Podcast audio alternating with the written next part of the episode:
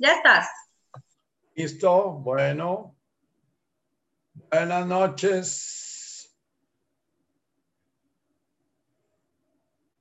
a todos.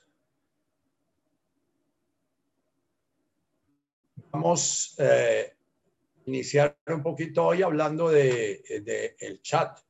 El, el chat que tenemos de meditación es fundamentalmente un espacio para, para comunicarnos los que de alguna manera estamos interactuando en el grupo y comunicar lo que, lo que tiene que ver con lo que se está tratando. Eh, eh, me han pedido algunas personas, por ejemplo, si puedo permitir que entre al chat temas de cursos u otras cosas. Eh, y lo he hablado con la tatica y pensamos que si comenzamos a abrir y, dejar muy, como muy liberal información sobre otras cosas distintas de la meditación, el chat puede perder como su especificidad. Sin embargo, el, la finalidad del chat, que es como comunicar lo que no se está entendiendo, comunicar lo que eh, las personas que, están asistiendo quieren que se aclare más, eh, eh, no, no se está cumpliendo mucho.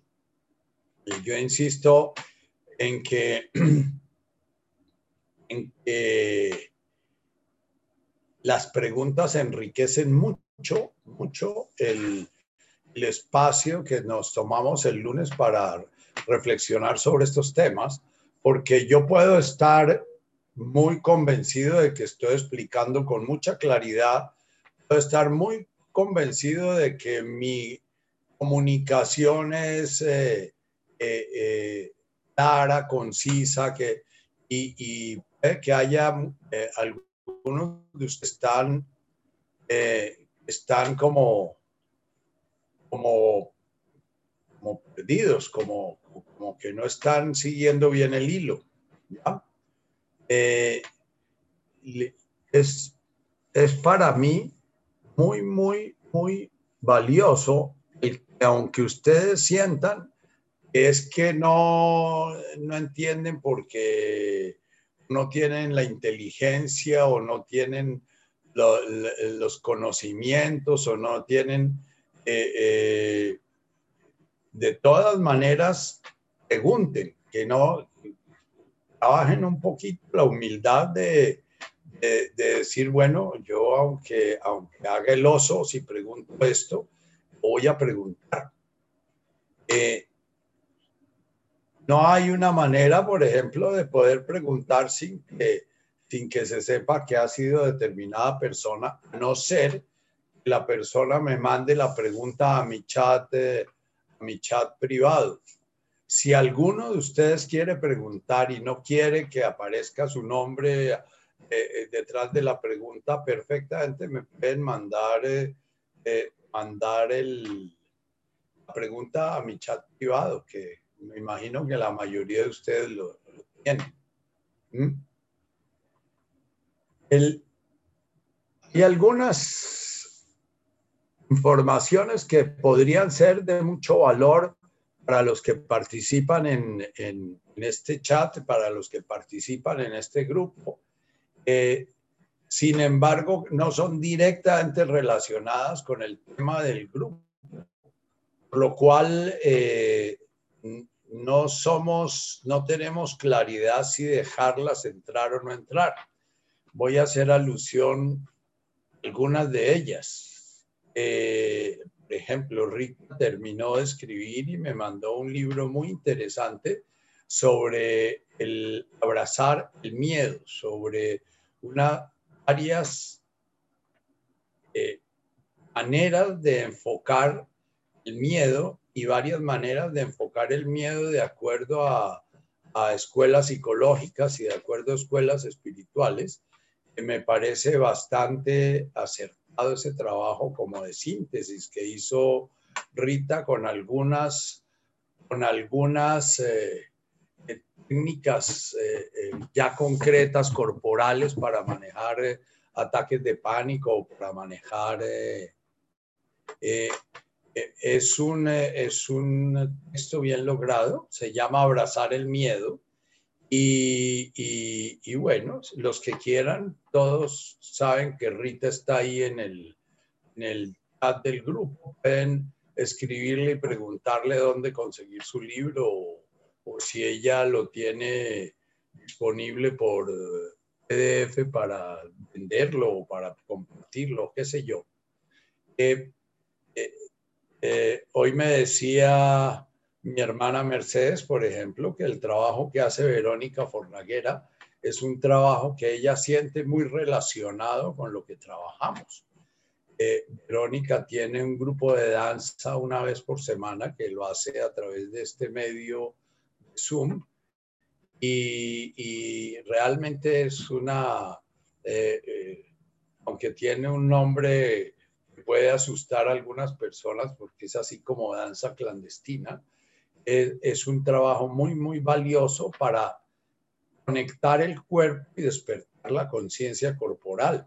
Eh, eh, en eso insisto yo en todos los lunes, estoy insistiendo, estas oraciones son oraciones orientadas al cuerpo, orientadas al corazón, orientadas a la sensibilidad, orientadas a, vivir una experiencia, no a crear conceptos. Eh, yo hablaba eh, con mi hermana Mercedes y me decía que a veces le cuesta mucho trabajo eh, como agarrar los conceptos de las palabras arameas. La cabeza le queda dando muchas vueltas. es cierto porque nosotros estamos acostumbrados a tener un lenguaje en donde hay un sujeto, hay un verbo, hay un complemento, hay un sustantivo, hay un adjetivo.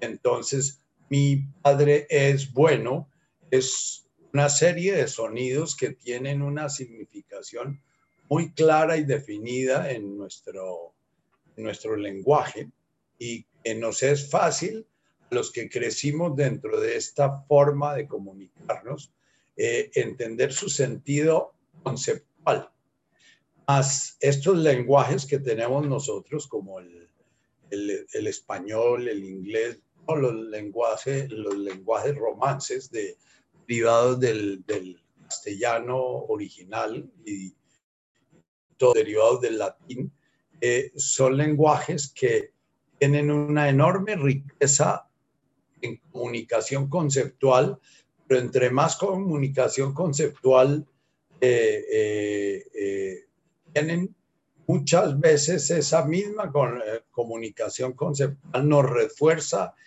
ese mecanismo de defensa que tomamos de niños, que fue irnos a la cabeza y desenchufar nuestro cuerpo del proceso de comunicación. ¿Mm? Los guajivos dicen que cuando alguien ya no logra comunicarse, entonces comienza a hablar ese era un dicho que tenían los guajivos. Ellos se comunican y se comunican eh, con su esencia y con sus gestos y con sus monerías. Y los guajivos, esos indígenas, cuando yo viví con ellos, vivían haciendo monerías. Y no es que fueran monerías, sino que eran como las abejitas, que gran parte de su comunicación era una comunicación verbal. Entonces, eh, parte de lo que, de lo que tenemos que hacer es un esfuerzo para, para como entrar en una sintonía de comunicación distinta que no nos deja un eh, eh, eh, no nos deja un, un concepto claro, sino que nos deja como una inquietud, nos deja como una duda, nos deja como una sensación de, de, no haber entendido bien. Pero esa sensación como de no haber entendido bien es la que nos lleva a buscar experimentar lo que la, oración o la bienaventuranza está sugiriendo. Eh, a través de más de 20 años yo he estado dándole y dándole esta oración y la recito en silencio y la recito haciéndole una danza personal y la recito en voz bajita y la recito con la respiración y la recito con, voz más alta y la recito cantándola y la recito eh, en la meditación de la mañana y la recito cuando estoy haciendo mis ejercicios al mediodía eh, eh, y la estoy recitando y recitando porque yo lo que busco es salir del concepto para poder entrar en la experiencia que la, la oración y que la práctica de las bienaventuranzas invita. Dice Neil Douglas que esta, esta práctica poco a poco, en la medida en que uno se le entrega, ella lo va tomando a uno, ella lo va como comenzando a llevar a uno. El, eso significa que uno comienza a encontrar nuevos significados de, cada uno de los sonidos y encontrar nuevos significados que tienen relación concreta con la vida personal, con el, con el, con el, con lo que uno está viviendo y con, lo eh, la experiencia que uno está viviendo en, su día a día. Eh, entonces, por ejemplo, si ustedes eh, recitan el vaso clan, eso es una cantidad de sonidos enredadísimos que para aprender a pronunciarlos ustedes primero los tienen que leer y al mismo tiempo tener un audio para ver cómo suena lo que ustedes están leyendo, porque eso yo lo escribo de una manera distinta como lo escribe Neil Douglas y es posible que si ustedes lo ven escrito por otra persona va a ser escrito de otra manera, porque que a veces el sonido le suena a uno como A, a veces le suena como J, a veces le suena como H aspirada, pero en la medida en que ustedes lo pronuncian, entienden que hay como dos grandes movimientos en el Bashoklanka Ubenwakhein, es como un movimiento que va como, como hacia, hacia el centro, que va como hacia, como hacia lo que nosotros llamamos, llamamos lo subjetivo, que Aikana Dabnaun es un movimiento que va hacia afuera. Uno, la primera frase de esa oración es como centrípeta, la segunda es como centrífuga. O sea, la medida en que se va trabajando el Basoclán, Kauben, Waktahein, se van deshaciendo los nudos que uno tiene con los prójimos. Eh, es que uno consiga perdón de los prójimos y que los prójimos lo perdonen a uno y que entonces los prójimos, eh, eh, uno le perdone cosas concretas a los prójimos, sino que uno comienza a sentir que su relación los demás se va volviendo más fluida, está menos enredada en derechos, deberes, merecimientos, obligaciones, culpas, etcétera. Porque lo que hace que nos empastemos en las relaciones con los prójimos y que veamos a los prójimos como diferentes de nosotros que generemos una enorme cantidad de diferencias con los prójimos, precisamente esos caubenes. Ese, entonces ustedes, Vasvoclán cauben, Vasvoclán cauben, poco a poco comienzan a sentir que eso que plantean muchos místicos y es que todos los seres humanos pasan a ser eh, presentes y como en experiencias muy semejantes a la experiencia que podemos tener nuestros seres más queridos como nuestros hijos o nuestros nietos. En la medida en que uno va desenredando la madeja, cualquier ser humano con que se encuentre uno pasa a ser un ser humano tan humano y tan igual a, cualquiera de los demás que, entonces uno ya no se identifica con la diferencia, sino se identifica es con, no se identifica, experimenta al prójimo y se experimenta en el prójimo. Hay dafnanes hayaben, es que uno comienza a cambiar la imagen de uno mismo que la imagen de uno mismo no es una imagen enredada y conflictuada con los prójimos en la culpa y en el resentimiento y en la, comparación y en el juicio y en los celos y en, la envidia y en el control, sino que la, la, la, las relaciones fluyen.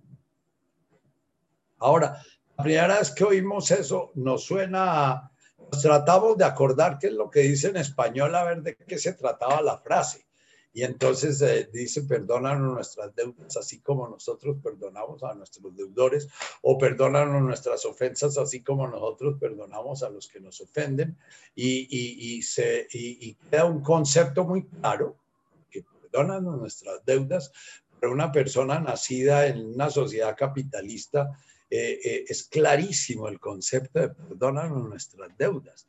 Y si es nacido en una sociedad cristiana donde eh, toda la religión estaba, estaba fundamentada en el pecado y las culpas, entonces perdónanos nuestras deudas es un concepto muy claro.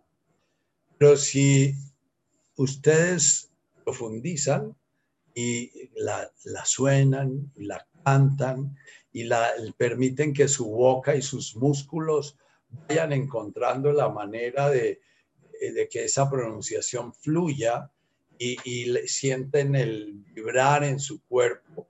Entonces van comenzando a sentir que esas dos frases tan sencillas, ya, aunque sus, no, sus sonidos sean tan complejos, porque esos lenguajes primitivos eran como los lenguajes de los niños que eran onomatopéyicos, ¿no? Entonces el perro se llamaba guau guau y el pato guau y, y, y, entonces el enredo es un vocal y, y el desenredo es Aikana Dafnan, es como algo que se abre, eh, es Bohin Hayaben, es como algo que el enredo comienza a encontrar como la manera de que la energía fluya. ¿ya?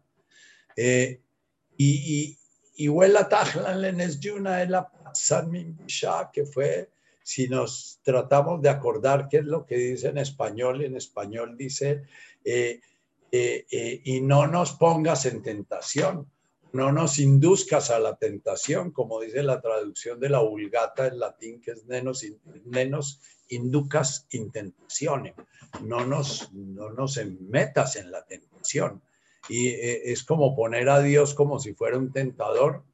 Eh, líbranos del mal y, es, el mal, entonces yo tengo eh, pacientes que andan delirando y uno de los delirios más frecuentes en, en estas sociedades cristianas son los delirios del demoníaco, satánico, ¿no? Y, y del embrujo. Y es que eh, y, bueno, entre los campesinos se gastan toneladas de plata porque, porque entonces ellos sienten que los rezaron y que les hicieron el embrujo y que la...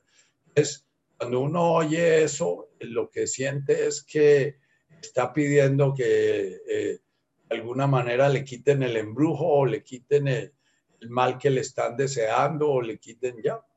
Entonces, los conceptos son muy claros porque hemos vivido inmersos hemos aprendido a ver la realidad a través del pecado y la virtud, a través de la deuda y a través de, eh, de la tentación, porque se nos habla de que Jesús fue tentado y se nos habla de que todos los santos fueron muy tentados y de San Antonio el ermitaño, como el demonio venía a tentarlo en forma de una mujer hermosa y, y como ya. Eh, entonces, ese, esos conceptos para nosotros son fáciles de entender conceptualmente, pero podemos repetir mil veces, perdona nuestras deudas, así como nosotros perdonamos a nuestros deudores, y no nos dejes caer en tentación y líbranos del mal, amén. Y eso lo podemos repetir mil, mil y mil y mil veces, no pasa nada en nuestra vida. Lo que a donde apunta esta práctica que, que Jesús enseña es a que poco a poco esos sonidos con el enfoque de la conciencia en la dirección a la que invita Jesús, esos sonidos vayan cambiando nuestra manera de percibirnos en el mundo manera de percibir al prójimo, la manera de percibir al mundo, la manera en que el mundo interactúa con nosotros y en que nosotros interactuamos con el mundo. Entonces, No lo vamos a traducir como, como eh, no nos pongas en tentación, sino eh, eh, es no permitas, ¿ya? No permitas, pero el, a quién le va dirigida la, la frase, la frase le va dirigida a uno mismo. No permitas tú que la frivolidad, que la distracción, que lo, eh, esa, esa permanente conciencia de ardilla que está mirando siempre para afuera, está mirando qué dirán de mí, está oyendo los juicios, oyendo los chismes, oyendo la noticia, oyendo ya, que esa forma de, conciencia eh, distraída, esa forma de conciencia que olvida, eh, no permitas que esa forma de conciencia que olvida eh, y se distrae haga olvidar realmente tu origen, y haga olvidar el para qué naciste, y te haga olvidar el para qué estás vivo, y te haga olvidar para qué estás comiendo, para qué estás durmiendo, para qué te estás relacionando con la gente, para qué trabajas, para qué. Con mucha frecuencia yo pregunto a mis pacientes, sobre todo a los depresivos, bueno, ¿y cuál es tu sentido de la vida? siempre que me, miran con ojos de plato, ¿no? Como de, yo no vine donde un filósofo, sino vine donde un psiquiatra, ¿no? Eh, eh, y yo les planteo es que gran parte de las depresiones del hombre moderno, de la mujer moderna, porque hoy estamos en el Día de la Mujer, creo que hoy estamos en el Día de la Mujer porque se ha hablado mucho del feminicidio y esas cosas, ¿ya? Eh, uno de los grandes orígenes de la depresión es la desconexión con el sentido de la vida. Si yo no sé para qué vivo y todas las mañanas me levanto y tiendo la cama y si la cama se destiende después y, y trabajo y vuelvo y como y vuelvo y tengo que volver a comer al día siguiente y esa secuencia comenzando a, aparecer completamente sosa y sin sentido. Más si el hijo que yo esperaba que me me fuera fiel y que me acompañara toda la vida se va y si el, la esposa o el marido que yo creía que me iba a amar para toda la vida no, no hace sino mirarme golpeado, entonces más razón para preguntarme, bueno, ¿y qué estoy haciendo aquí?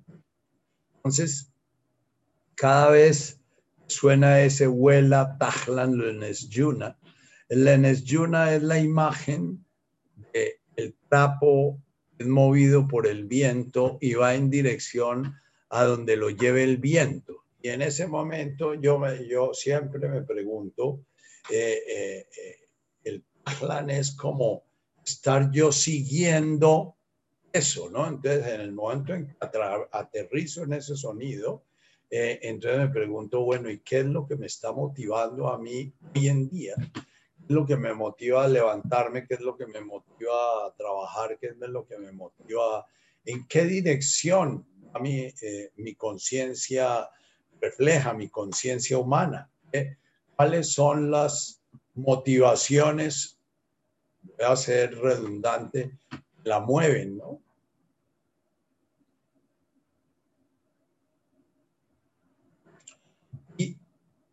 Si cada vez que pasamos por ahí estamos recordándonos que el sentido de la vida tiene que ver con, descubrir, divinizar al animal, por decirlo, porque, porque el sentido de la vida en el Advaita es descubrir que toda la vida humana es una ilusión, el que el cuerpo mismo es una ilusión, que la mente es una ilusión y que lo único que siempre ha sido y seguirá siendo es la conciencia pura. Pero en, en, la, en la cosmovisión de Jesús, el sentido de la vida es volver divino al animal, en, volver hijo de Dios al animal en el cual encarnó y en el cual se manifestó la divinidad, es volverlo un hijo de Dios consciente. Eso eh, Jesús fue, eh, fue tenido como el Hijo de Dios, pero dentro de la, dentro de la cosmogonía y la visión del mundo pagana. Lo veían como el Hijo de Dios, pero dentro de los mismos judíos, eh, ese Hijo de Dios no, no cogió fuerza, sino ya cuando la religión cristiana se paganizó, cuando la religión cristiana se volvió romana, después de Constantino y los grandes padres de la iglesia que eran más filósofos místicos. Eh, entonces, Huela Tajla Lenes Yuna es mi vida realmente yo la estoy viviendo de tal manera que cada día que va pasando eh, eh, estoy recordando cuál es mi sentido de vivir, que es el despertar la realidad de mi conciencia divina. Huela Tajlan Lenes Yuna es, estaré olvidándome en función de qué piensan de mí, en función de qué creen de mí, en función de lo que me dieron o de lo que no me dieron, o en función de, que soy la víctima de tal circunstancia, o en función de... Es, no nos dejes caer en tentación, nos, no, realmente es un concepto muy claro pero que no dice nada. Es un concepto que se entiende, pero que no repercute en nuestra vida, porque si ustedes se preguntan, bueno, ¿y cuáles son mis tentaciones? Ah, que me esté gustando la vecina y entonces no me dejes caer en la tentación, es que ojalá no, me, no, me, no termine yo enredado con la vecina. Eh, eh, si eso es así, eh, psicológicamente hablando, es completamente contraproducente, porque si hay algo que nos llama la atención y comenzamos a pelear con él, eso va a coger fuerza. Hay una ley en psicología que se llama el que resiste, persiste. Lo que resiste, persiste. Lo que se resiste o lo que se rechaza se vuelve más fuerte. Entonces, no nos dejes caer en tentación. Lo vamos a traducir con unos sonidos nos suenan raros. Al principio no, no los entendemos, quedamos dando vueltas, ¿no? Pero poco a poco hay imágenes, por ejemplo, que para mí son claras, y es la de la banderita que la va llevando el viento para donde quiere. Entonces yo me pregunto, bueno, ¿y mi vida realmente está siendo llevada por los ¿Está yendo siendo llevada por lo que dicen mi, mi familia? ¿Está siendo llevada por lo que quieren eh, mis hijos o por lo que quieren, o mi, mi vida realmente en cada presente estoy buscando que sea un proceso de despertar, primero que todo al presente, y a lo primero tenemos que despertar los hombres modernos es al presente. Estamos en una cierta desventaja frente a los, eh, a los habitantes a los cuales les hablaba Jesús los habitantes del Medio Oeste y a los habitantes del, de, ese primer siglo de nuestra era, que eran todavía gente muy sencilla, la mayoría de ellos analfabetos, la gran mayoría de ellos analfabetos, que vivían el mundo como una experiencia que se comunicaba y no vivían el mundo como un concepto que se transmitía a través de internet o a través de palabras. Entonces, eh, por ejemplo, me parece eh, que Verónica ha logrado algo muy valioso, es crear sus grupos de danza por Zoom y que de alguna manera la gente que danza con ella eh, se sienta conectada con los que están danzando. Eso ya es un arte. Yo digo a mi biodanza y yo creo que si me hubiera tocado esta pandemia, hubiera terminado en esta pandemia si antes no hubiera terminado mis talleres, porque no me imagino hacer un taller de, danzar la vida en, eh, a través de un medio de estos.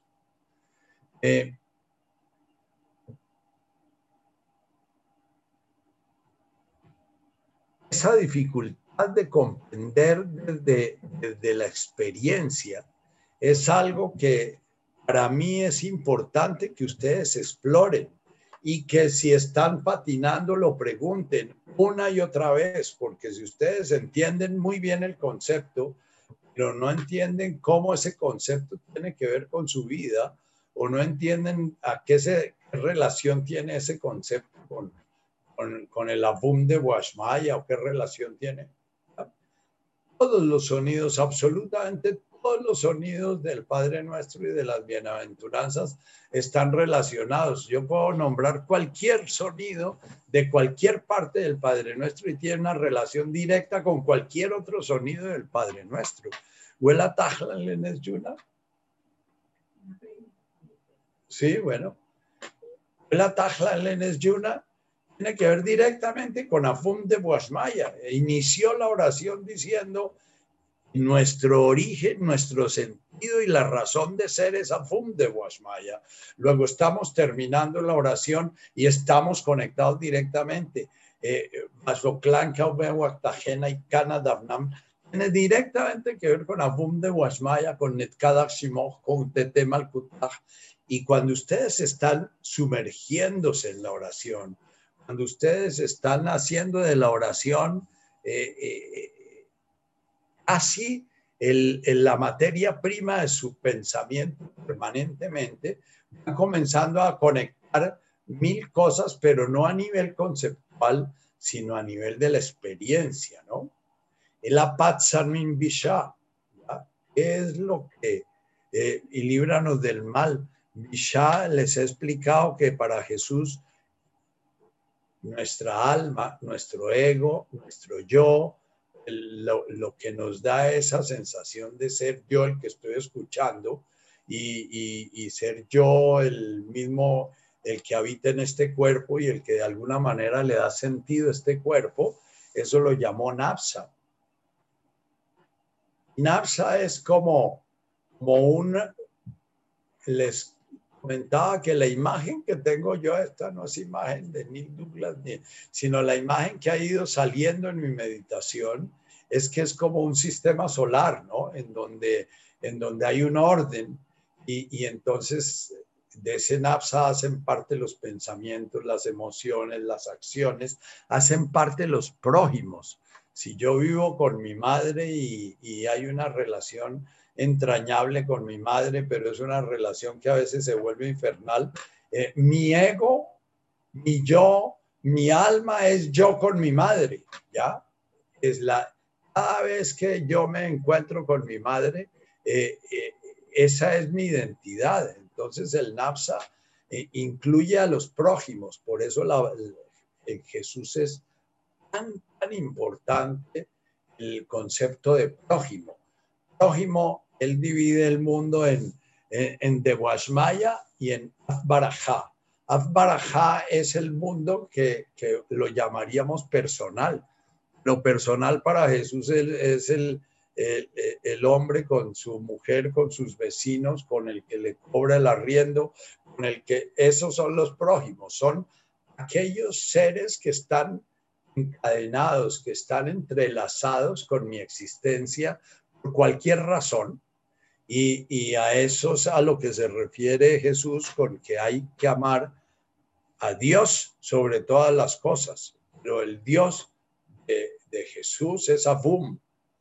Y al prójimo como a nosotros mismos. El nosotros mismos eh, se refiere a un concepto que es como a, lo que constituye mi cadáver, a lo que constituye mi, mi ser más concreto físico. Pero la identidad, eh, el arjal que se refiere en, en el Nehoesibianaj Aikana de Washmaya Barajá es eh, si yo Abum de Washmaya Netkadach Shemosh eso va a generar que yo dejo de sentirme distinto del universo que me rodea, yo dejo de sentirme diferente de mis prójimos, yo dejo de sentirme eh, dominando o dominado, controlando o controlado por mi entorno y me siento unido a ese todo que hace parte de mi identidad con un nudo amoroso, el Sibianaj. Entonces, Los conceptos al principio son muy difíciles. Al principio nos hacen sentir perdidos, al principio nos hacen sentir que no estamos entendiendo nada, porque lo que nos está pidiendo precisamente eh, este tipo de práctica espiritual es la misma práctica de una rama del budismo, es la, la, rama del budismo koanes. Los koanes son formas de conceptos que no tienen un, un, sentido claro y que le da uno y le da y le da uno al, al concepto para ver si lo entiende, como eh, escucha el sonido, el aplaudir de una sola palma. Uno de que hay dándole vueltas y vueltas a eso y, y eso no tiene solución, pero eso va generando una experiencia de salirnos de la cabeza, ir hacia la práctica de la percibir el mundo desde nuestra sensorialidad. Me decías que hay una pregunta.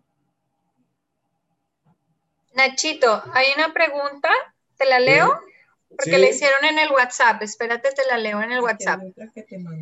Si el que resiste persiste, entonces, ¿cómo hace la polilla para no quemarse de nuevo en el bombillo? Pregunta Beatriz. Bien, y la otra es... me, le mandan Esperanza uno.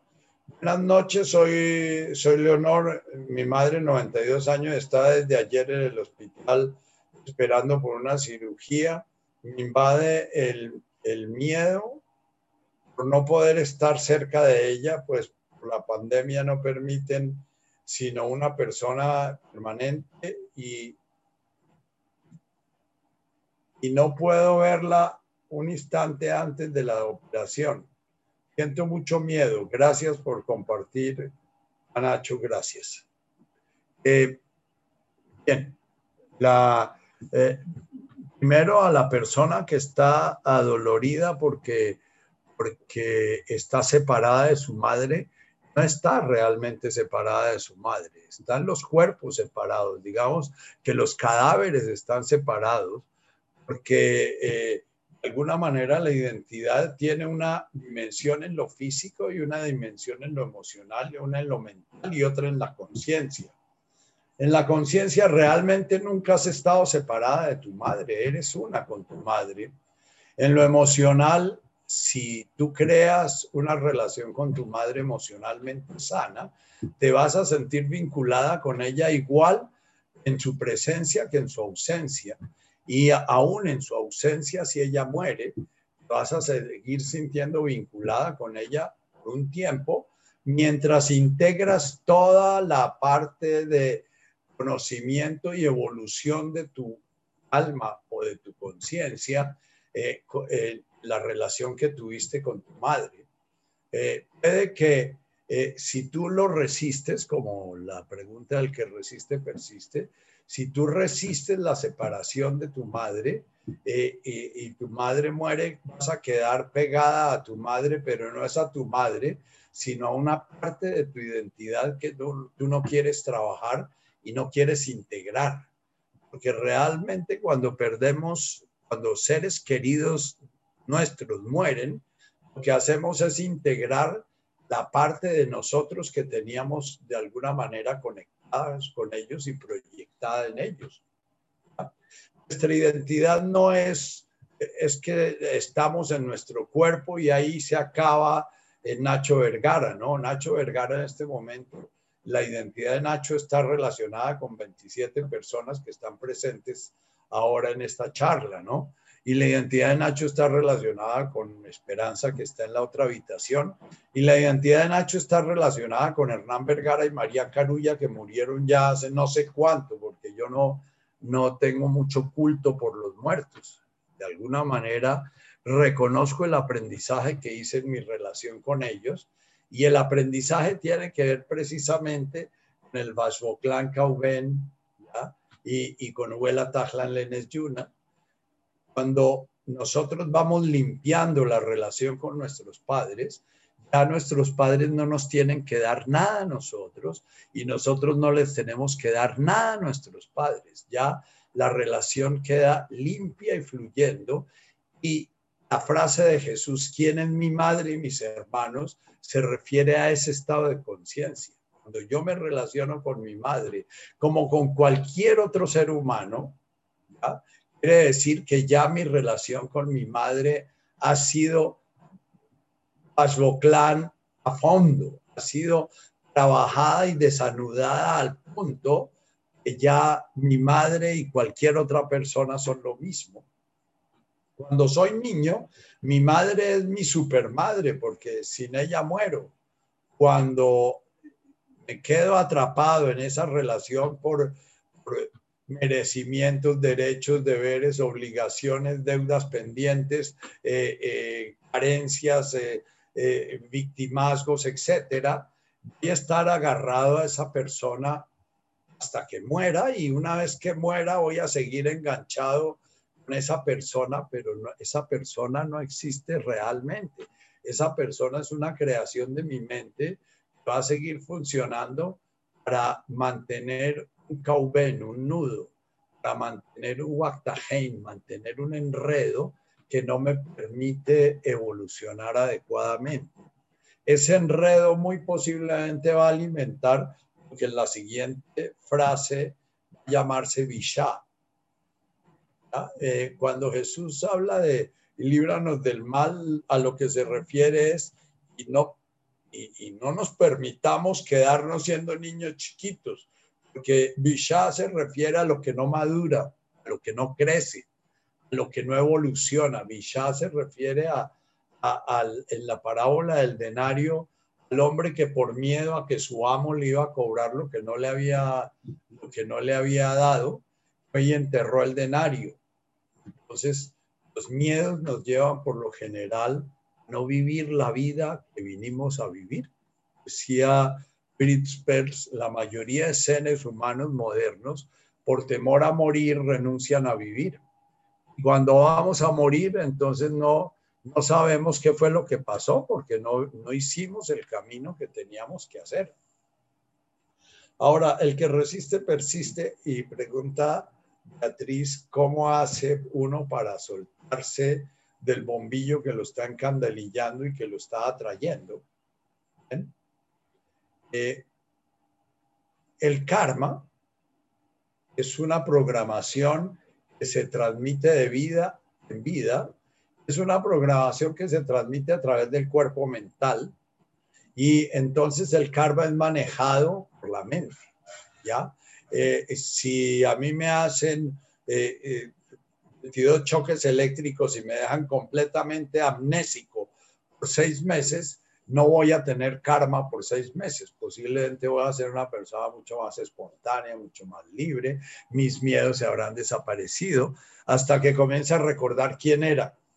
Y recordar quién era es recordar exactamente mis nudos, mis caubenes, y recordar exactamente mis bichas, aquellas cosas que por razones de mis circunstancias, por carencias que viví, no maduraron, no lograron salir de esa etapa de profunda dependencia con la madre y con el padre. ¿ya? Entonces, la medida en que nosotros vamos repasando esta oración y llegamos a su clan,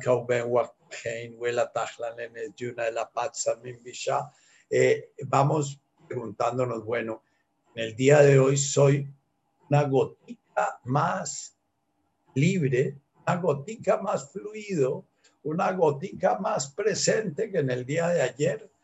¿Qué cosas están aconteciendo hoy con las cuales me siento completamente atrapado y siento, como dice Beatriz, la polilla resistiendo y dándole vueltas a la misma cosa? Eh, primero que hay que entender es que hay que comenzar a quitarle toda la energía a la mente. Eh, uno está pegado a un bombillo porque uno le pone la luz a ese bombillo. El enamoramiento es una proyección de una luz propia en un prójimo. Entonces uno pone en ese prójimo a la divinidad que no está reconociendo en uno. Y entre más divinidad pone allá y menos divinidad, reconoce en sí mismo, entonces la enajenación va a ser más profunda. porque instintivamente el ser humano busca la luz, instintivamente el ser humano busca el amor, instintivamente el ser humano busca la integración. Pero si proyectamos la integración en otro ser humano, no la negamos en nosotros, entonces vamos a estar todo el tiempo con nuestra cabeza diciendo que sin esa persona morimos. Eh, lo primero es comenzar a reconocer lo que está ahí enredado es un núcleo infantil. Un niño chiquito pidiéndole a mamá o pidiéndole a papá lo que mamá y papá ya no le pueden dar ni nunca le podrán dar porque mamá y papá posiblemente están muertos, ya tienen 95 o 100 años y ya no pueden dar lo que no dieron cuando, cuando lo necesitábamos. Y si no lo pudieran dar, no lo podríamos recibir porque la estructura psicológica del adulto no, es la, no tiene la permeabilidad y la apertura de la estructura psicológica del niño. El niño puede recibir mucho amor, mucha aceptación, mucha confianza, mucho reconocimiento, porque es profundamente permeable. van por la calle y pasa un niñito de dos años y se quedan mirándolo y el niñito se queda mirándolos a ustedes como, como, un campo abierto y si ustedes le hacen un gesto o cualquier eh, morisqueta al niñito, el niñito está extasiado, ¿no? Por eso es que es tan fácil robarse un niñito, porque él está completamente abierto.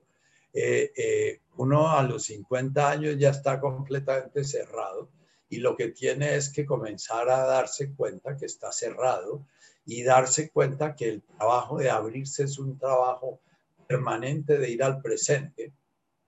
Mientras uno alimente un enamoramiento, está, está alimentando la evasión del presente, porque eh, cada vez que uno está con el enamorado y cada vez que está uno pensando en él y cada vez que está pensando en con quién estará ella y cómo estará ella y si estará tirando, si no estará tirando, si será que me está pensando o no me está pensando. Cada vez que estoy en eso, no estoy conmigo, no estoy en presente, no estoy en el aquí y en el ahora, no estoy ejercitando lo que practico en mi meditación. Entonces, lo, único que puedo decirte es que la única forma de dejar de resistir es dejar de alimentar racionalmente la resistencia, porque el enamoramiento se alimenta, se alimenta desde las historias que nos creamos.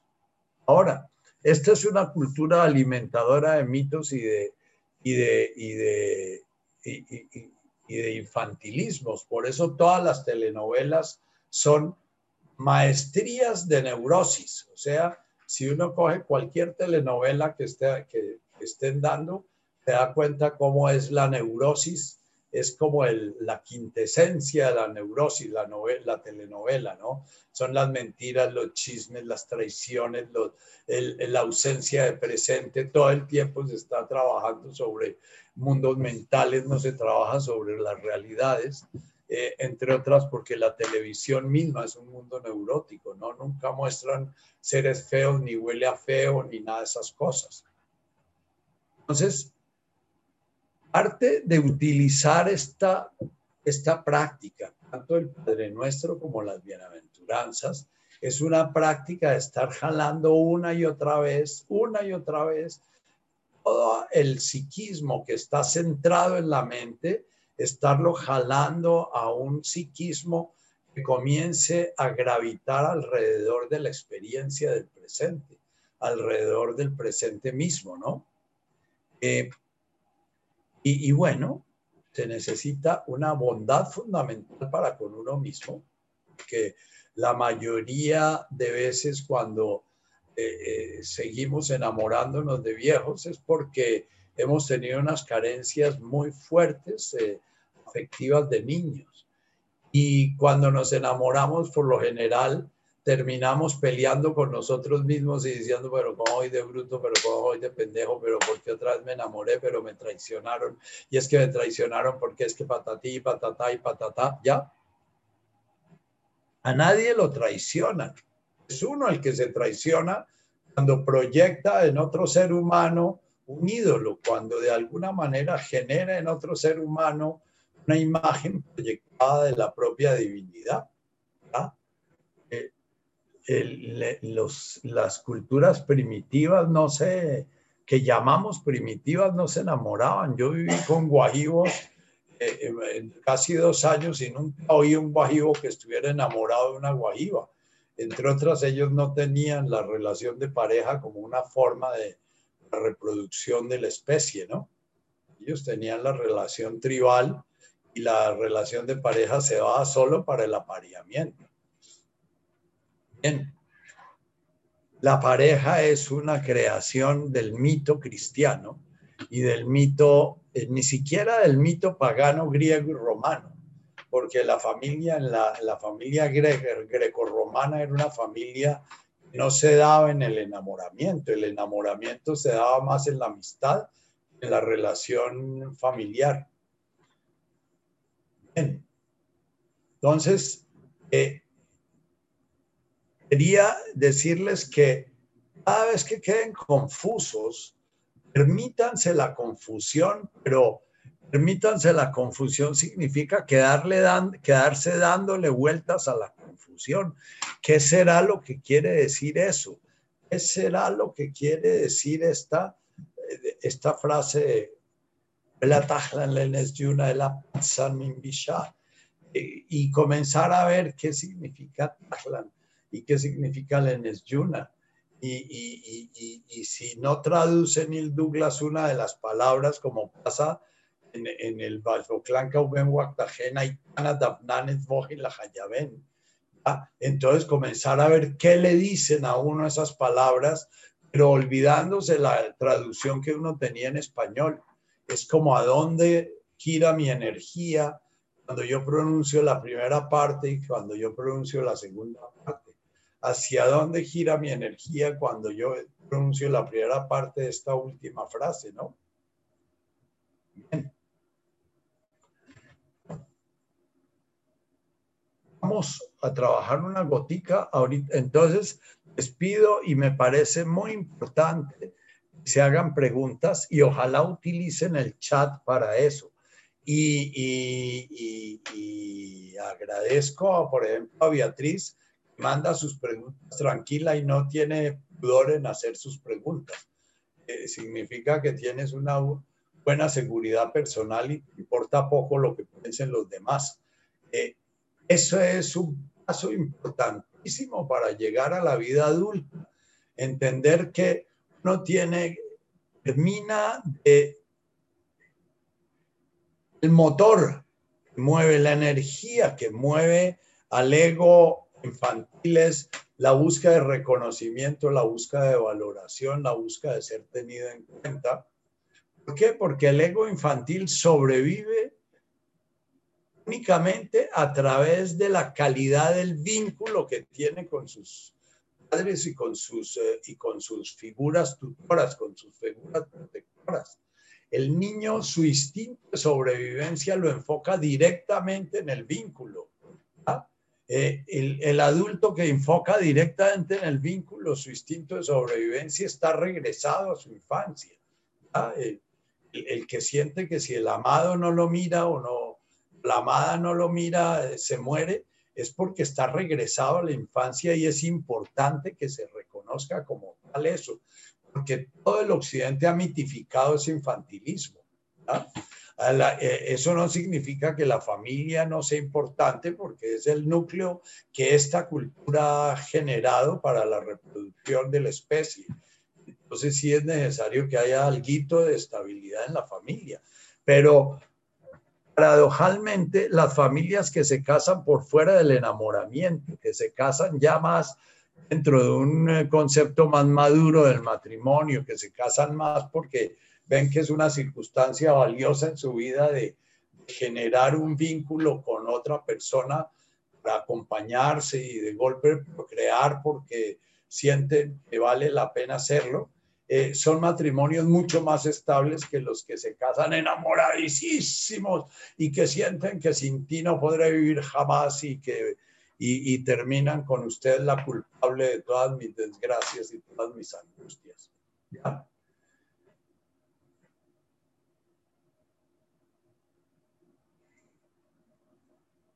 Padre Nuestro, las bienaventuranzas en arameo son una invitación a vivir una experiencia, a vivir una experiencia que nos va a llevar de la, infancia a la vida adulta y de la vida adulta a la autorrealización. Porque en la vida adulta, eh, en el momento en que el ser humano deja de ser niño, eso no es en un momento, a través de los años en que el ser humano va dejando de ser niño, va generando una autonomía y la autonomía es la capacidad de vivir uno por sí mismo económicamente, la capacidad de satisfacer las necesidades sociales y afectivas sin necesidad de la protección de los padres y de la familia, la, posibilidad de, encontrar el nicho social y, el sitio en el mundo sin necesidad de la protección de la familia. Eh, lo que pasa es que la sociedad capitalista burguesa se ancló sobre la familia y a partir del siglo XV, XVI, XVII, la familia se fue volviendo sagrada porque era la forma de transmitir el poder de generación en generación. O de transmitir el no poder de generación en generación, porque ahorita las familias que transmiten poder son muy poquitas y las que transmiten no poder son muchísimas.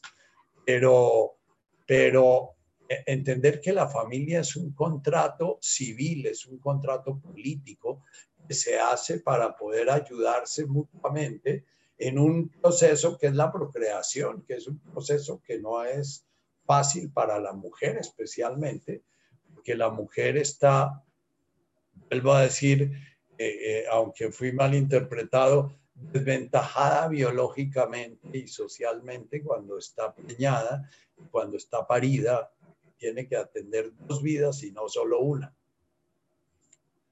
Bien, vamos, digamos que el Padre Nuestro es primero un planteamiento en el cual se dice un qué grandote, ¿de qué se trata?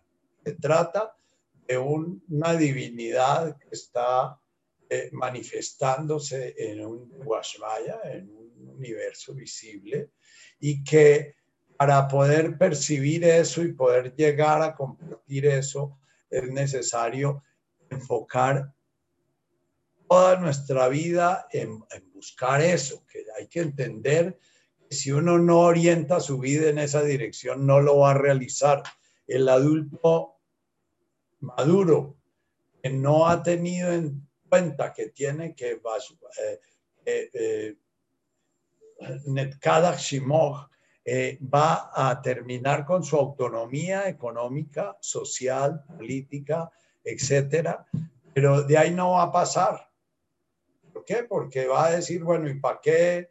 Me puedo mantener solo y para qué. Entonces, como dice Byung-Chun Han, eh, hoy en día la realización humana es durar hasta los 100 años, aunque no esté en los últimos 20 años ya bastante eh, eh, crítico, no importa, toca durar. La vida dejó de ser algo que se experimenta, algo que tiene un sentido en función de un realizarse y pasa a ser un durar lo que pagamos con eso es la depresión y lo que pagamos con eso es la amargura y lo que pagamos con eso es la violencia.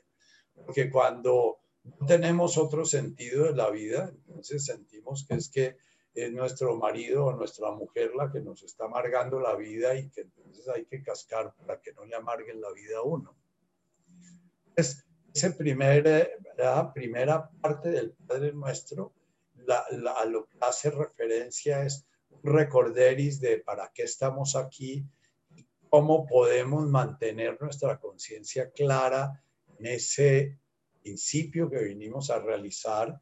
Y la tercera es cómo podemos poner toda nuestra acción, nuestra voluntad y nuestro yo puedo para la realización de eso que vinimos a realizar, para, para poder crear ese reino y ser co-creadores de ese reino de tal manera que eso nos permite salir de la prisión y de la ilusión de nuestra identidad individual que nos genera por sí misma la ilusión de la soledad y la ilusión de la separación y la ilusión de, anhelo amoroso.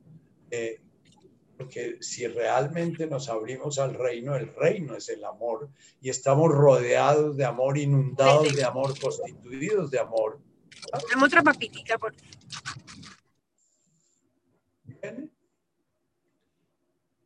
La segunda, la, la, segunda parte de la oración ya se refiere más a cada persona que está presente y que está viva y que está, y entonces eh, eh, nos hablan de cuál es el alimento que debemos tomar tanto en nuestra emoción, en nuestro cuerpo, en nuestra mente, para, para poder estar en cada presente, jaulan lachma, danos el alimento que necesitamos, no más, ni más ni menos, el alimento espiritual, el alimento físico, el alimento de conocimiento, el alimento de comprensión. Necesitamos en la jornada de hoy, porque eh, es claro que Jesús deja absolutamente claro que el camino no se puede hacer ni en el futuro ni en el pasado. No se puede respirar ni en el futuro ni en el pasado. Entonces, eh, eh, en eso es radical. Entonces, parte de lo que tenemos que comenzar a comprender es que el primer pasito que podemos dar es ir al presente. El presente es el presente, que estoy viendo, que estoy sintiendo, que estoy oyendo, eh, es lo que le está dando sentido a mi vida en este momento, mis pensamientos, lo que estoy viviendo en este presente. Vamos a descubrir que el 98, 99% de nuestra vida está en el futuro, en el pasado, en la mente, etcétera, y que ya ir al presente es una gran en la realización. Por eso hablaba de las danzas de Verónica y por eso hablo en otras del yoga. Eh, también, por ejemplo, Víctor Restrepo, que está en este grupo, eh, hace, eh, es un muy buen profesor de yoga y de meditación y entonces pueden llamarlo, eh, eh, pero, pero, no vamos a poner en el chat, se hacen cursos de meditación y de yoga, porque creo que el chat se nos, llega, se nos llenaría de avisos clasificados. El chat es para estar compartiéndolo. Si ustedes tienen una reflexión que les nace de su alma sobre esto que están y la quieren poner en el chat, póngala en el chat, porque es que la conciencia colectiva es fundamental. Si uno de ustedes en uno de estos lunes tuvo claro algo que le parece importante compartirlo, pues pone en el chat. El lunes por la noche entendí tal cosa o, fue claro para mí tal cosa o ya, y ojalá pudieran tener ustedes ese nivel de comunicación en ese chat, que sea un espacio que de alguna manera eh, permita cultivar la sanga, que, es este grupo que asiste los lunes a esta, a esta charla. Entonces, el, el, poder comunicarnos ya hace parte, por ejemplo, del madurar y no estar uno todo el tiempo pensando y qué van a pensar y será que soy más inteligente que o más menos inteligente o será que estoy en mucha desventaja o qué sé yo. No, si yo quiero comunicar, comunico. La sencillez del niño, con la apertura del niño, la espontaneidad del niño. La segunda parte del Padre Nuestro entonces nos habla de esos nudos que tenemos, con los cuales mantenemos nuestra ilusión de separación, nuestra ilusión de soledad, esos nudos que tenemos y además esas distracciones que tenemos las cuales se nos olvida para qué nacimos y para qué vivimos y para qué estamos aquí y para qué nos morimos. Y una vez que nos morimos, posiblemente vuelve otra vez la cadena de eh, el cuerpo mental por allá en el pardo preguntándose de qué se trata la historia.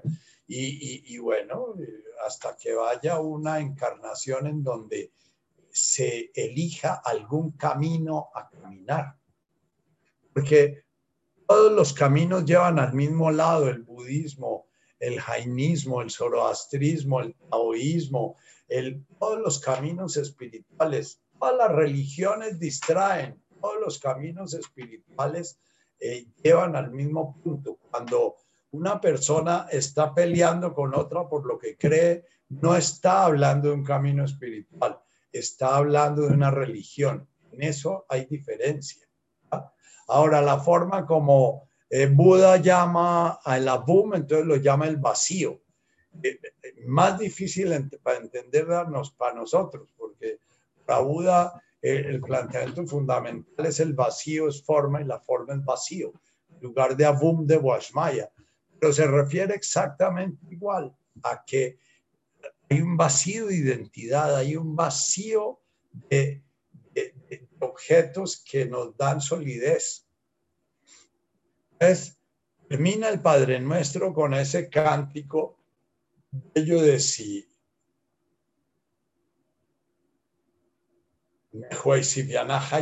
es si yo recito esto y yo me dejo tomar por esta oración y yo me dejo, vuelvo a esta oración mi camino, porque parte de la tentación que tenemos nosotros en este eh, momento actual de nueva era es que la gran cantidad de lenes yuna, la gran cantidad de distracciones espirituales que hay es enorme no puede pasarse la vida picando aquí, picando allá, picando acullá, picando, pero no meterse realmente dentro de un camino a caminarlo y explorarlo, a vivirlo.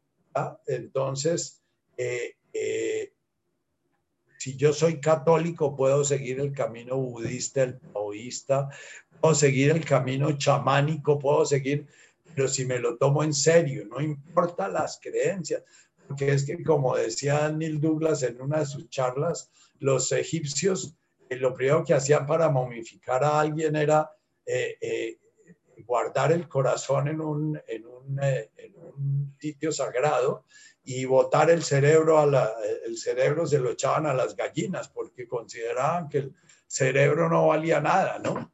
El, el corazón era el que realmente llevaba la información para el mundo del más allá.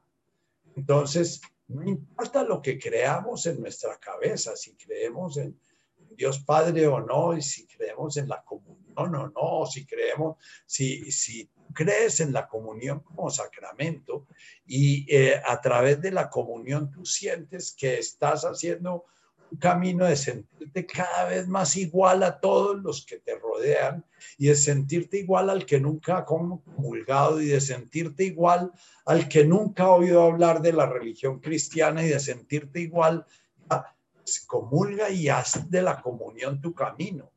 Pero si, si la comunión lo que te sirve es para sentirte distinto, diferente y especial, entonces la comunión se te vuelve un materialismo espiritual Materialismo espiritual es utilizar la espiritualidad para fortalecer un ego separado, distinto, tiene una conciencia de ser diferente, más que o menos que.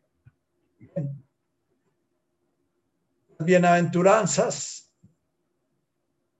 es otro cuerpo que no, lo, no son propiamente una oración, sí son una oración en el sentido de que una oración para Jesús es un recorderis. Una oración es una fórmula que Jesús da de seguir una secuencia de experiencias para estar despertando precisamente la conciencia de a qué vinimos y qué estamos haciendo aquí. Lo mismo que la práctica de cualquier camino espiritual, sentarse a meditar media hora, 10 minutos, 5 minutos, una hora al día, si yo lo uso para sentirme especial, distinto y sentir que yo soy el berraco, que los demás no saben meditar, no me está sirviendo, no medites, no vuelvas a meditar. Si la meditación te está sintiendo especial y distinto, no medites. Si la meditación la buscas para no sentir el dolor de existir y para no sentir el dolor de una ruptura amorosa o no sé, no medites, porque es que para eso no es la meditación. La meditación es, está hecha para poder aprender a sentir el dolor, la ruptura, el dolor de la herida original en carne viva, no salirle corriendo, porque lo único que va curando la herida original es la conciencia, no es el, el papito o la mamita que nos va a dar lo que papá o mamá no nos dio, porque todo el tiempo nos vamos a sentir traicionados porque no va a haber nadie que nos dé lo que nos dieron. No pueden. No pueden ni ellos ni nosotros recibirlos porque no somos unos niños chiquitos. Nosotros para recibir de mamá y papá lo que recibimos tuvimos que doblegarnos completamente, pero como no teníamos un yo propio, entonces no fue, no fue difícil. Para el niño es muy fácil hacer lo que los papás dicen, pero para un adulto hacer lo que el marido o la mujer dice incondicionalmente para que él le pueda dar a uno el cariño incondicional, no se puede, es una traición a sí mismo. Entonces las bienaventuranzas son sencillamente una secuencia de experiencias, de prácticas, con las cuales vamos a poder, de Washmaya, Netkadach Shimoch, Temal cada bienaventuranza está relacionada con toda la oración del Padre Nuestro. Cada sentarme, es bienaventurado el que se puede sentar y arraigar en su respiración y en su presente.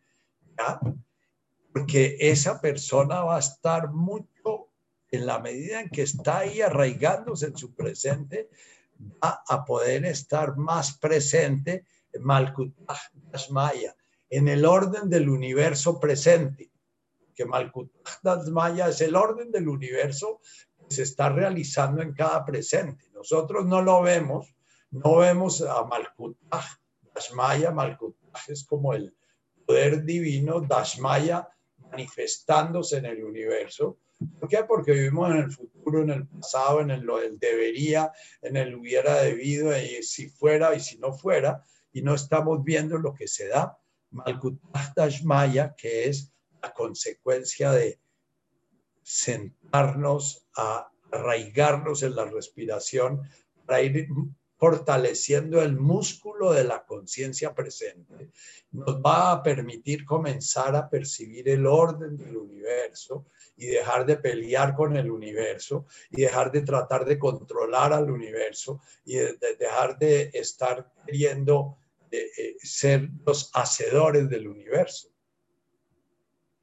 Y si vamos a ver toda la, oración de Jesús, el Netkach Shimoch se da en el en, en Le Baruch, el Tetemal Kutach Le Maskan Baruch.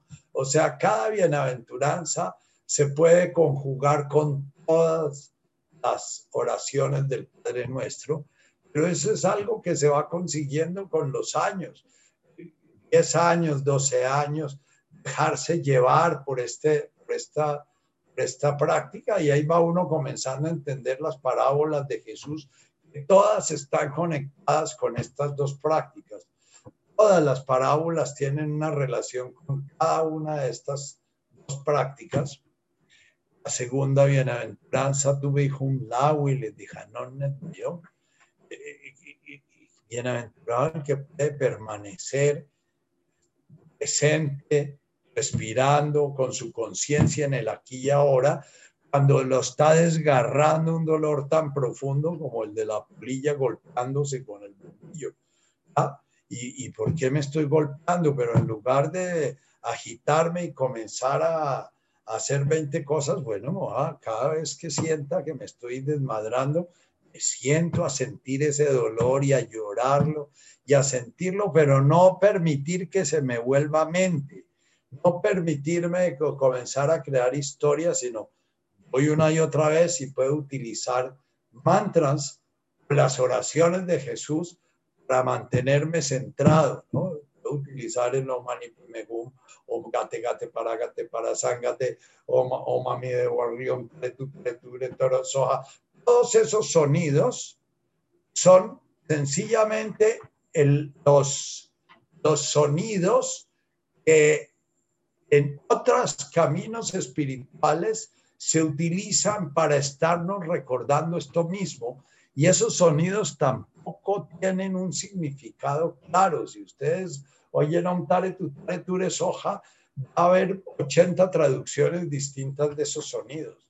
Hoy, hoy en un Omani Mehum hay 80 traducciones distintas de esos sonidos porque son sonidos para generar una vibración en el cuerpo, para generar un tipo de experiencia.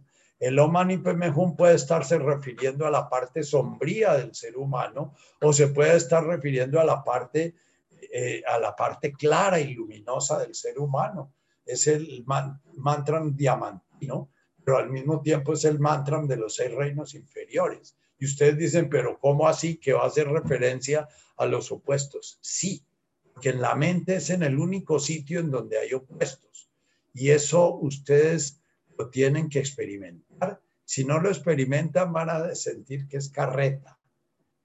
Los opuestos son tan reales que es imposible que no los haya. No, los opuestos no son reales, son clasificaciones que hace la mente de los fenómenos, de acuerdo si me gustan, si no me gustan, de acuerdo si, eh, si me dan alegría o me dan tristeza, de acuerdo a si... Entonces, Home es, yo estoy invocando, estoy inspirando, estoy llamando a mi parte madura, estoy llamándome a madurar, estoy llamándome a sanar esos núcleos infantiles que me tienen enredados en mis relaciones y me tienen bloqueado en mi, en mi capacidad de relacionarme con la realidad tal como es, que me tienen mis relaciones, mis relaciones se vuelven motivo de sufrimiento y por eso me voy aislando y sintiéndome víctima y solitario, porque es que la gente es la, la muy mala y sin embargo el que está enredado soy yo. No hay gente mala ni gente buena. Ahora, si yo estoy muy enredado, me voy a enredar con gente que está enredada. Eso es el principio en la medida en que ustedes van soltando los nudos con que se relacionan, van encontrando que las relaciones interpersonales son más y más suaves, más y más tiernas, más y más amorosas, aún con las personas más difíciles del mundo. Yo a veces me encuentro con personas que están completamente fuera de la realidad porque están en un delirio satánico y que tienen el mundo entero persiguiéndolo y a los 10, 15 minutos estamos sonriendo los dos ¿Por qué? Porque en lugar de enredarme con que si Sata o no Sata y si el infierno o si el ángel Gabriel o no, si es San Rafael o si es Uriel o si es que es la espada o si es el grial o qué sé yo, sencillamente busco en dónde está la bondad fundamental de esa persona, busco entablar una comunicación con esa bondad, bondad fundamental. No se necesita uno ser psiquiatra ni nada para eso, se necesita sencillamente estar uno presente en el presente, buscando el dolor que está moviendo a esa persona a sentirse endemoniada y sentirse responsable de sacar al demonio del mundo, ¿no? Digamos, la cuarta que es, eh, la tercera tuve la que el que volvemos a Mercadach, Shimoch, Ete, Malkutach, Aquí estamos siguiendo el mismo paso. Cuando la maquique, entonces yo ya tengo capacidad de entregarme al orden del mundo, entregarme a la voluntad divina manifestándose en mí y tener confianza en que esa manifestación en mí se puede armonizar con el entorno ¿Qué pasa si yo entrego? Voy a ser heredero de la tierra en la, en, el, en, el, en la traducción castiza de la heredarán la tierra, pero ¿qué quiere decir Nerdun Raja en arameo? Quiere decir que la arja, que es eso que está, que tocamos, que comemos, que con que nos bañamos, que eh, la piel de, mi mujer, la, la mirada de mi hijo, ese arjá, ¿ya? ese arjá lo voy a poder ver, lo voy a poder sentir y voy a poder interactuar con ese arjá en armonía. Eso fue traducido como heredarán la tierra. Nertun Arjaes, la capacidad del goce de lo que tenemos como lo tenemos. Hasta de la muerte de nuestra madre a los 90 años en una cirugía, si eso es lo que te toca. Eh, vamos a entrar en armonía con esas, con esas realidades porque sentimos que hacen parte del orden universal y hacen parte del orden amoroso del universo. Esa es la consecuencia de entregarnos al orden divino. La cuarta, para terminar hoy, para, al menos llegar a donde habíamos llegado, Weihum, Ailein, Havnei Watson Lejanota. Aquellos que están despiertos, aquellos que están vivos, aquellos que están en la jugada, aquellos que no están ni distraídos ni congelados, no están ni Bishá ni Lenes Yuna, aquellos que no están atrapados en una red de, de caubenes ni de guajenes, de miedos y de resentimientos y de... ¿ah? La de Hamney Watson Lejanuta. Bienaventurados aquellos que están perdiendo de hambre y sed en su interior, de encontrar ese orden, de encontrar esa, esa, no es la justicia mundana, ni es la justicia divina, ni es la justicia lejanuta, es ese orden en el cual yo siento que aquí estoy bien, como, como Pedro y Juan, cuando Jesús se transfigura y le dicen, ah, ¿cómo estamos de bien? ¿Por qué no nos quedamos aquí y, armamos las carpitas y, y, nos quedamos a vivir aquí en el monte, ¿no? Eh, Januta es encontrar ese sitio donde ya se han dado una cierta armonía de los opuestos. Es lo mismo que cantamos el eh, Nehuey Sivianaj, Ese Sivianaj tiene mucho que ver con este Januta tiene que ver con esta búsqueda de que se termine esa eh, tensión permanente que hay en todos nosotros eh, eh, entre lo divino y lo humano, entre ese napsa queriendo volver a la luz y ese napsa queriendo de alguna manera realizarse en su animalidad y, quedarse ahí nomás. Bien. Eh, después ya de este paso, vamos a la próxima a trabajar un poquito más esta Hamney Watson Lejanut. Hanon es boom. ¿Qué pasa cuando estamos realmente hambrientos de encontrar esa medida justa, de encontrar ese, e, ese equilibrio, de encontrar, eh, eh, es cuando el napsa de alguna manera sin renunciar al animal que es, realizando su divinidad. Eso es Hanut. Ahora, eso no lo dice Neil Douglas, eso es algo que ha ido apareciendo en 20 años de meditación sobre, sobre ese sonido. El, fue, fue, traducido como justicia y, y, y Neil Douglas lo traduce como un punto de equilibrio, como una como una sensación de, apaciguamiento. Después entramos ya a las bienaventuranzas que yo digo de la realización. Son el amor, la misericordia, la confianza, la fe, la paz. Pero por ahora terminemos hoy con una meditacioncita, eh, aunque sea breve, para para poder serenar nuestra mentecita. Entonces, eh, antes de iniciar la meditación, los invito a usar el chat. Usen el chat con confianza para comentar lo que sea importante para ustedes. Parte de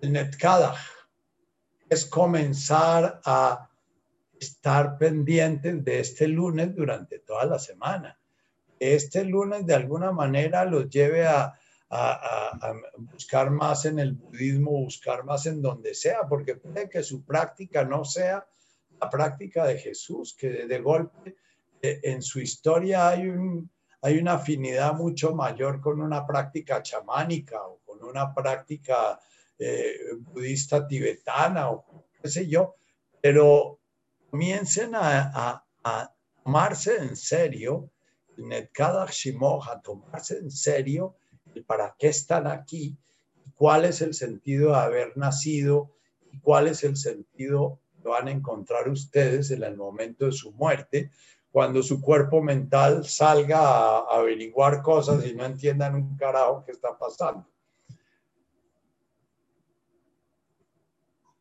Cierra tus ojos.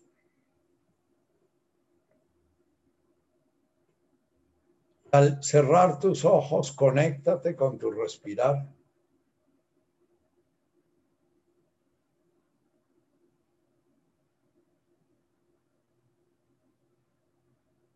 Tomas aire.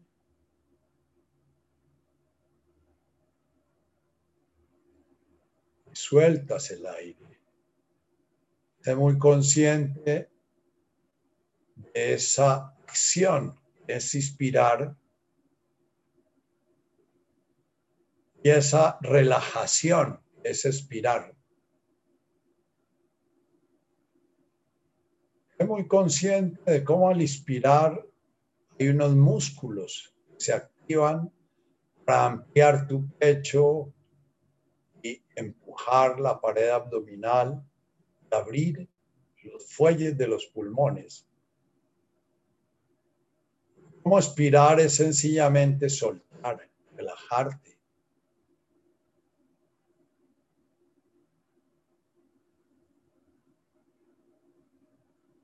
Inspira siendo consciente de tu acción. Y expira siendo consciente de tu relajación.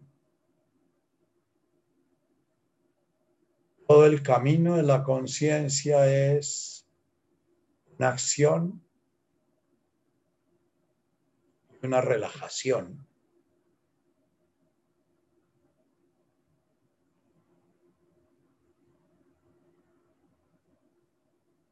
Es tan importante el tomar el aire como el soltar el aire. Muchos seres humanos modernos padecen de algo que se llama la ansiedad respiratoria. Es que con frecuencia sienten que les falta el aire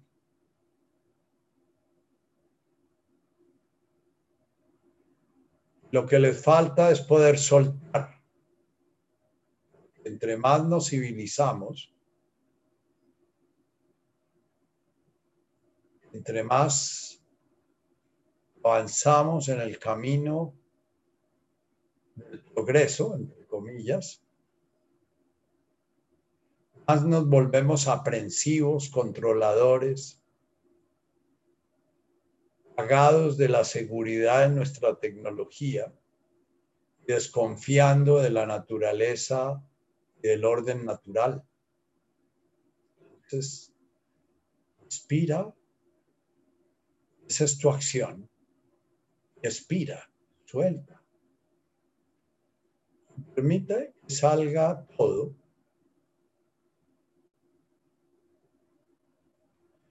Inspiras en silencio y deja que dentro de tu cabeza suene el sonido a boom en todas las células de tu cuerpo. Siente el punto de apoyo y de contacto con la tierra, con esa gran madre en la cultura chamánica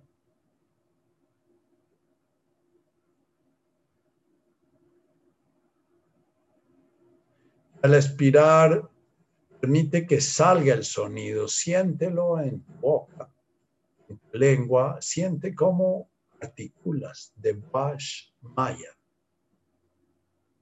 Escúchate cómo lo pronuncias tú, Wash Maya. Nuevamente inspiras el boom.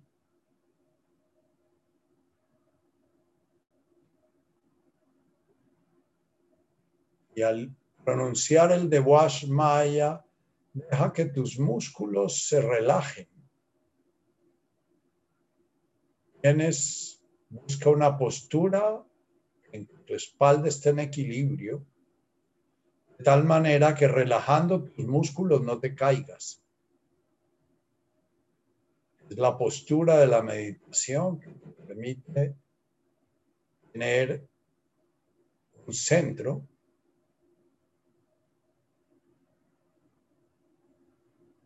cada implica una oquedad, pero al mismo tiempo implica un centro, un altar en los templos.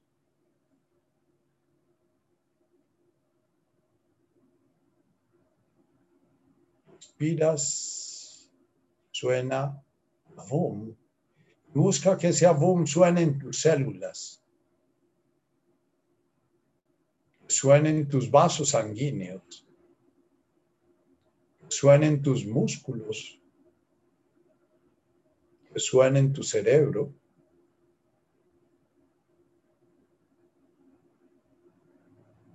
Respiras de Wash Maya.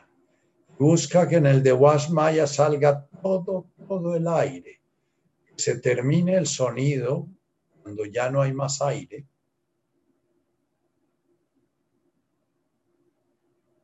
Siente como la pared abdominal al final de la inspiración se hunde, pero no empujes, sencillamente suéltala.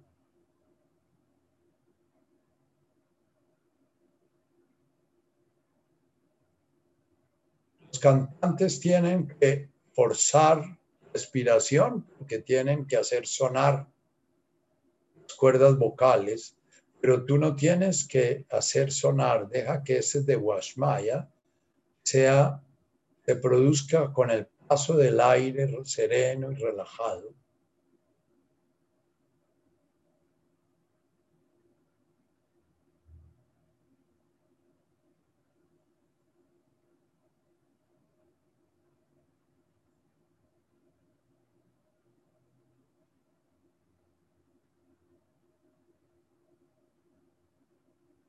Siente tus pulmones expandiéndose y tus músculos respiratorios intercostales, abriendo el tórax en tu inspiración.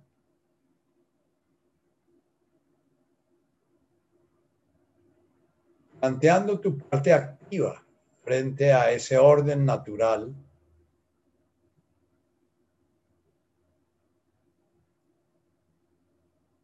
En ese soltar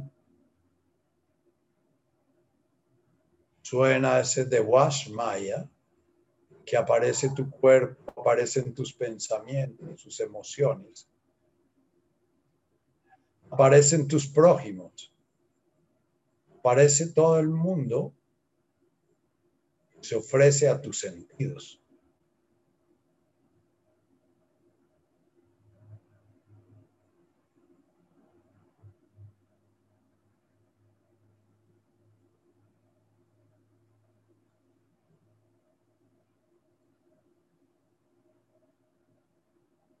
Y ahora, al terminar el siguiente de Wash Maya,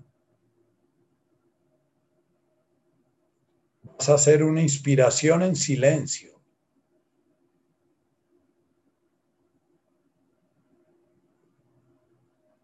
Al expirar, permite que suene un netkada.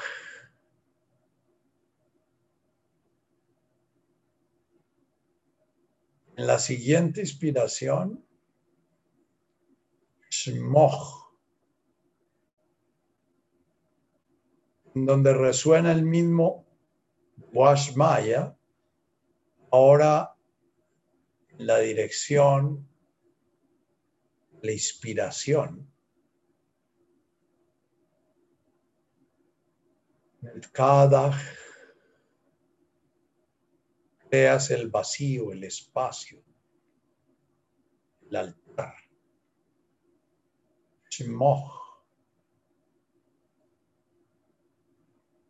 La inspiración está retornando esa divinidad a esta forma. Eres tú. Shmoch. Estás recordando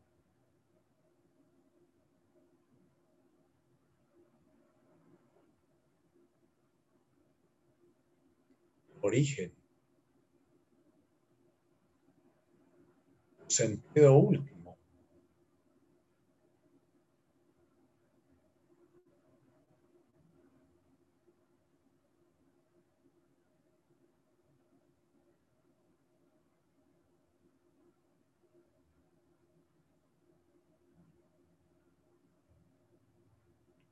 Siente la dificultad en el cambio el ritmo.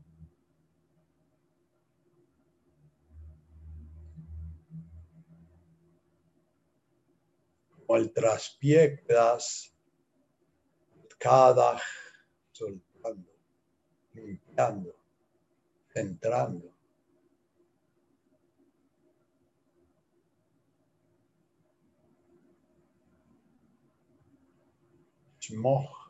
inspirando.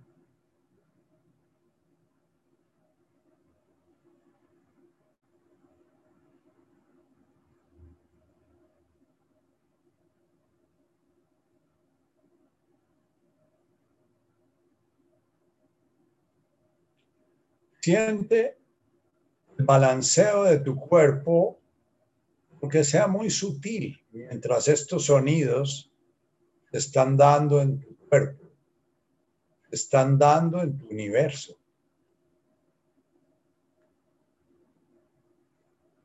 Cada como un soltarte.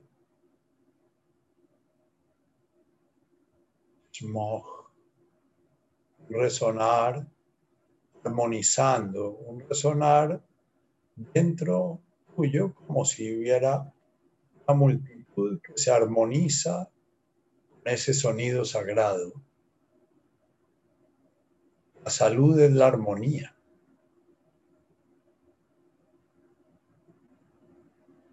Si hay dolores, si hay tensiones, suelta en el Netkadach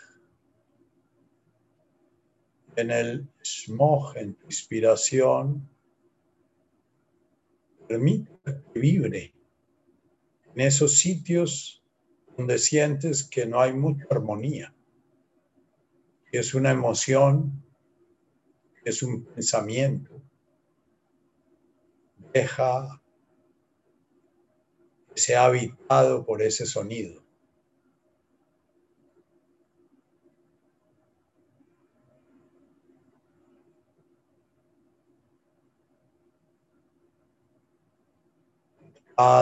Soltando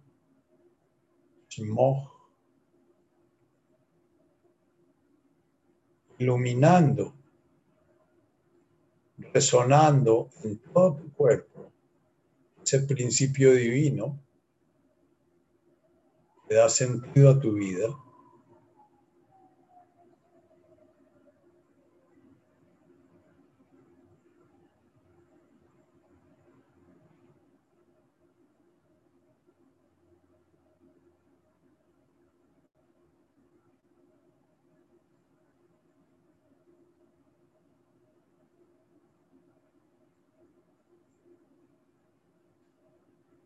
La siguiente respiración vas a permitir que inspirar suene T largo, al expirar T largo.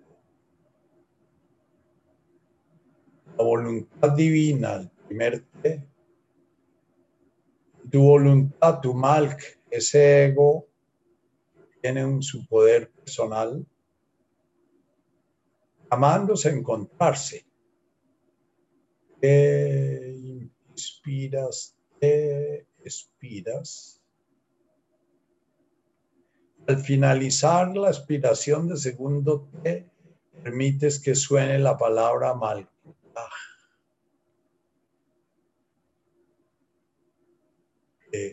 Armoniza los dos T.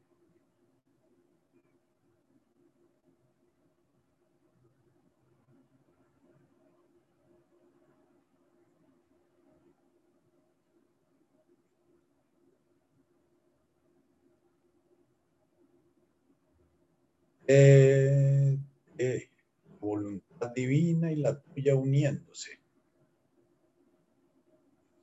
Voluntad divina y la tuya armonizándose de tal manera tus deseos se sintonizan con los deseos de la naturaleza, del universo, la divinidad que danza en él.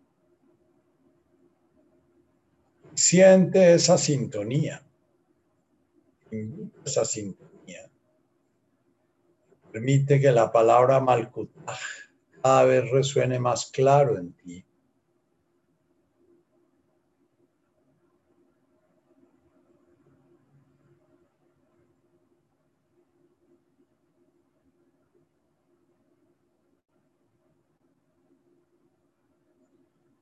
Eh, de Malkutaj.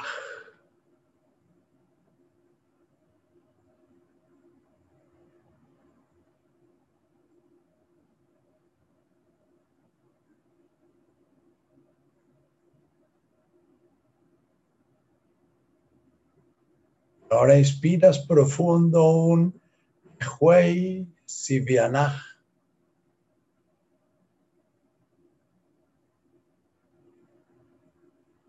Consecuencia de esta unión, de este encuentro, de esta armonización de la voluntad divina con la tuya. Mehuey Sivianaj. Van a unir todo lo que tiene que ver con lo que sientes exterior, ajeno a ti, con lo que sientes interior y propio de ti. Van a ir sanando poco a poco esa ilusión de separación, esa ilusión de soledad, de juez y Kana, Aitana, integrados, Guashmaya, todo lo que siento soy yo, Baraja, con todo lo que siento que soy yo,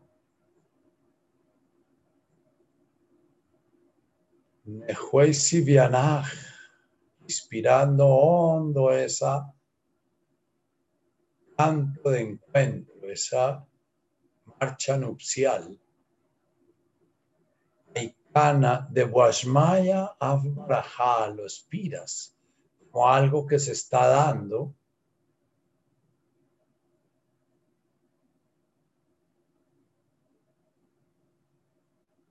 Huey Sivianaj Ana. Guasmaya Afbraja. Encontrando tu propio respirar de esa frase.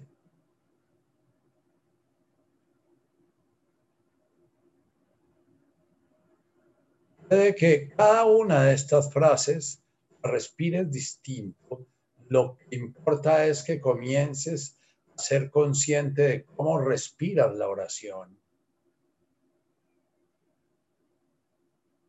Nehuesivianaja Aikana, Guasmaya Afraja.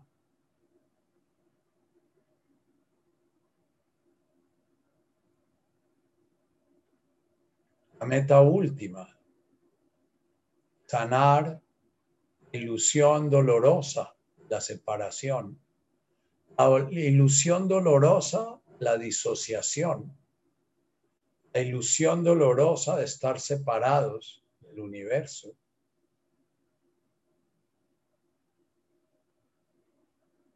Eso no se sana en la mente, no se puede sanar en la mente, porque en la mente siempre habrá un sujeto y un objeto.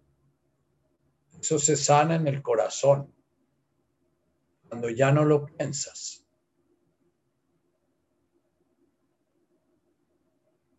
Mehuay Sivyanaja y Pana, de Washmaya Afbraja.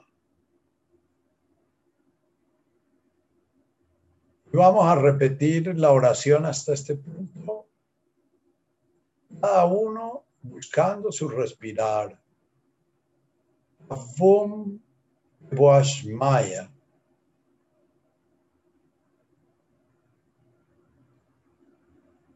Etkadach kadach shmoch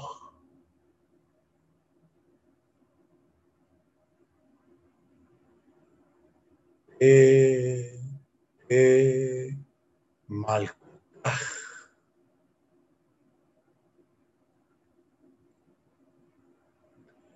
Nehuay Sivianach Aitana Washmaya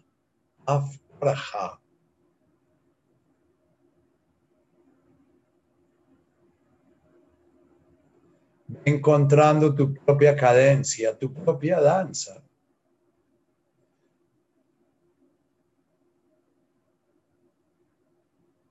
Mil Douglas sugiere unas danzas.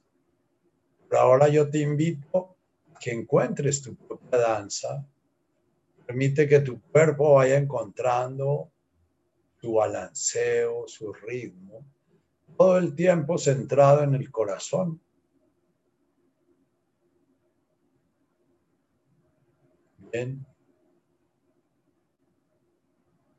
Terminamos.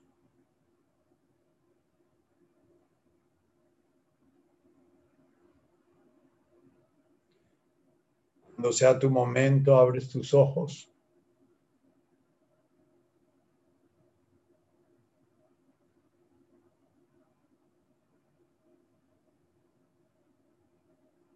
Cuando tú quieras, nos abres los micrófonos.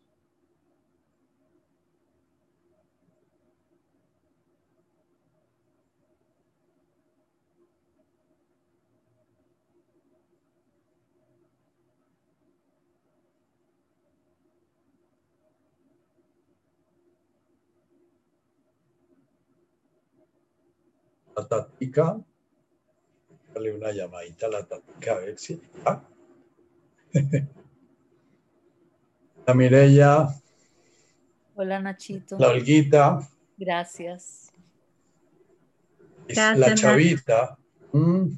Hola Nachito. La Gladys. Ah. Yo no sé si me veo o no me veo. Gracias. La Mireya, la Claudia.